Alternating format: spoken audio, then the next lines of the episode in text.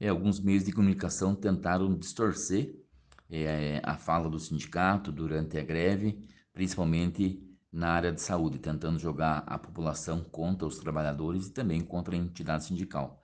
Inclusive, utilizando de áudio que circulou aí nos grupos de WhatsApp, mas o próprio áudio desmentia as matérias colocadas. Em nenhum momento o sindicato orientou do fechamento do serviço de urgência e emergência. Pelo contrário, nossa orientação sempre foi no sentido de manter as atividades essenciais, seja UPA, SAMU, pronto-socorro e principalmente é, o setor da vacinação. Nós estamos em meio a uma pandemia e nós sempre agimos com muita responsabilidade. Nós sabemos que, infelizmente, alguns blogs que têm um interesse aí é, em relação a, a defender o, o, governo ou alguns políticos em específico, talvez essas, esses blogs é, tenham, de repente, contratos com, com o município ou contratos com o Estado e recebam valores para poder atacar é, uma pessoa ou outra, uma entidade ou outra, e tentaram fazer isso com, com o sindicato. Inclusive,